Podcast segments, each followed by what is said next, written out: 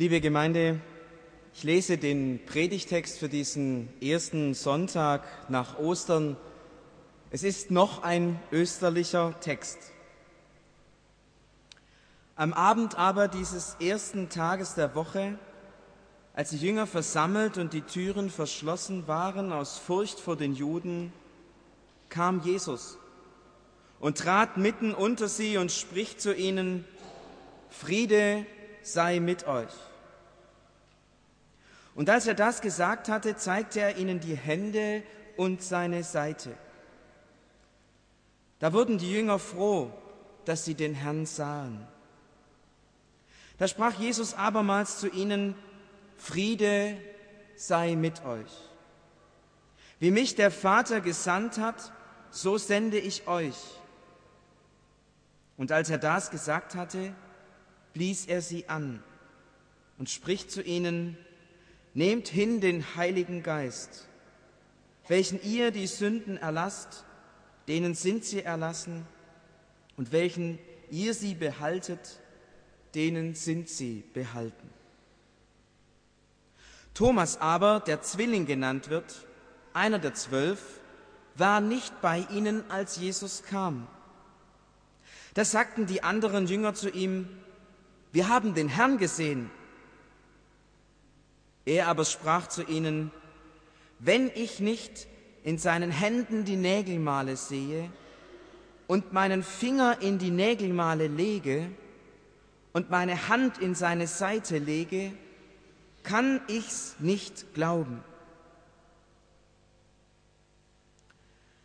Und nach acht Tagen waren seine Jünger abermals drinnen versammelt und Thomas war bei ihnen. Kommt Jesus, als die Türen verschlossen waren, und tritt mitten unter sie und spricht, Friede sei mit euch. Danach spricht er zu Thomas, reiche deinen Finger her und sieh meine Hände, und reiche deine Hand her und lege sie in meine Seite, und sei nicht ungläubig, sondern gläubig. Thomas antwortete und sprach zu ihm, mein Herr und mein Gott. Spricht Jesus zu ihm, weil du mich gesehen hast, Thomas, darum glaubst du. Selig sind die nicht sehen und doch glauben. Noch viele andere Zeichen tat Jesus vor seinen Jüngern, die nicht geschrieben sind in diesem Buch. Diese aber sind geschrieben, damit ihr glaubt, dass Jesus der Christus ist, der Sohn Gottes, und damit ihr durch den Glauben das Leben habt in seinen Namen. Johannes 20, Vers 19 bis 31. Liebe Gemeinde, vielleicht haben Sie es erkannt auf dem Liedblatt, das Ihnen ausgeteilt wurde, da ist nicht alles abgedruckt, was ich gerade gelesen habe. Die letzten beiden Verse sind dort nicht abgedruckt. Sie sind der Abschluss unseres Johannesevangeliums, zumindest so, wie es einmal geplant war. Mit diesen beiden Geschichten sollte das Johannesevangelium enden. Das spätere Kapitel 21 ist angefügt worden vom Autor des Evangeliums, sozusagen ein Nachtrag. Und in diesem Abschluss weist der Autor des Johannesevangeliums darauf hin, dass es noch viele andere Geschichten gibt, die sich ereignet haben, aber dass die Geschichten, die er geschrieben hat, uns genügen müssen. Eigentlich schade, habe ich gedacht.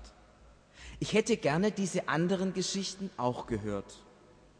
Zum Beispiel fehlt ja im Johannesevangelium die Geschichte von der Himmelfahrt. Wie hat sich denn das ereignet?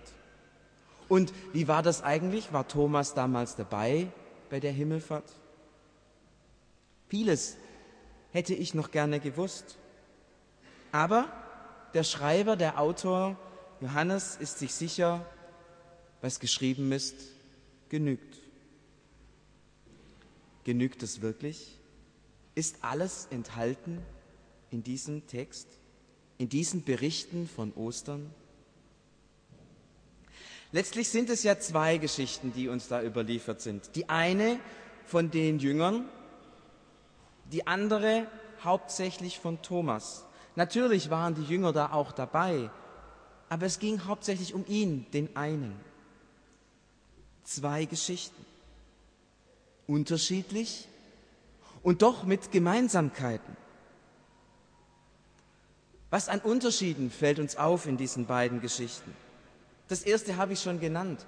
Das einmal sind es zehn, das andere Mal geht es um den einen.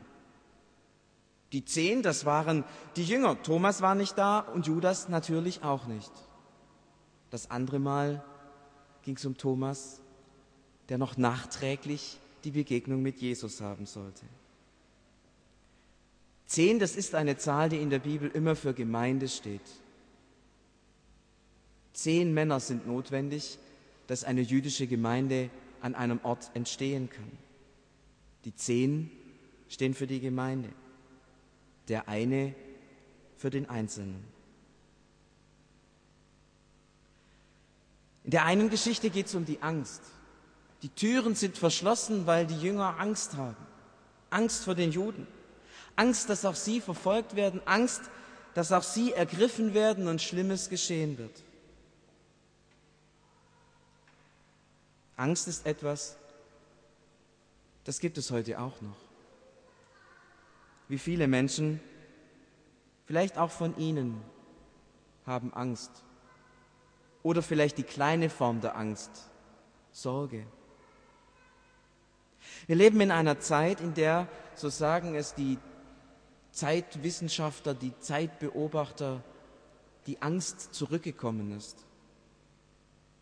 Wir lebten lange in Europa auf einer Insel der Seligen. Alles war irgendwie stabil.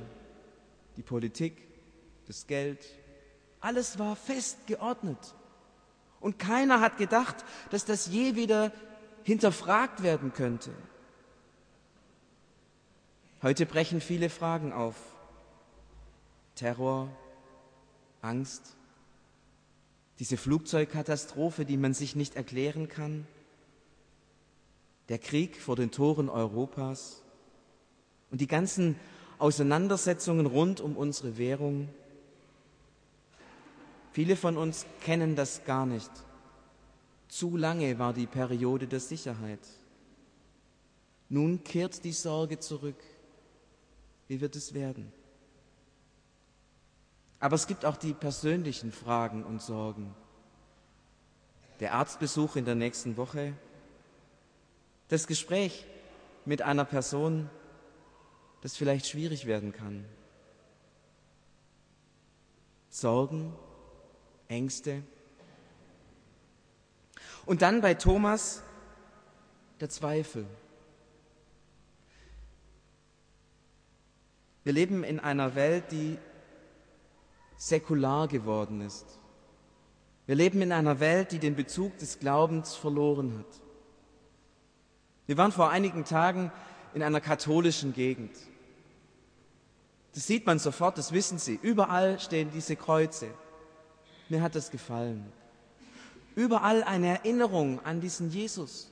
Überall eine Erinnerung an das, was wir erlebt haben, Karfreitag und Ostern. Überall eine Ermutigung zum Glauben. Jedes dieser Kreuze gestiftet als Ermutigung zum Glauben. In unserer Gesellschaft sind diese Ermutigungen zum Glauben rar geworden. Eine säkulare Gesellschaft. Mir geht es oft so, dass ich in meinem Tag lebe und alles da wahrnehme und irgendwann am Abend merke, gibt es eigentlich Gott? Und manchmal kommt es mir so vor, als sei mein Glaube alt und er würde gar nicht mehr in diese Zeit hineinpassen, in der alles so mobil und schnell und digital geworden ist. Glaube kommt nicht mehr vor in unserer Welt. Und der Zweifel nimmt zu. Manchmal habe ich den Eindruck, es ist modern zu zweifeln. Und wir ermutigen einander nicht mehr im Glauben, wie wir es Jahrhunderte vorher getan haben.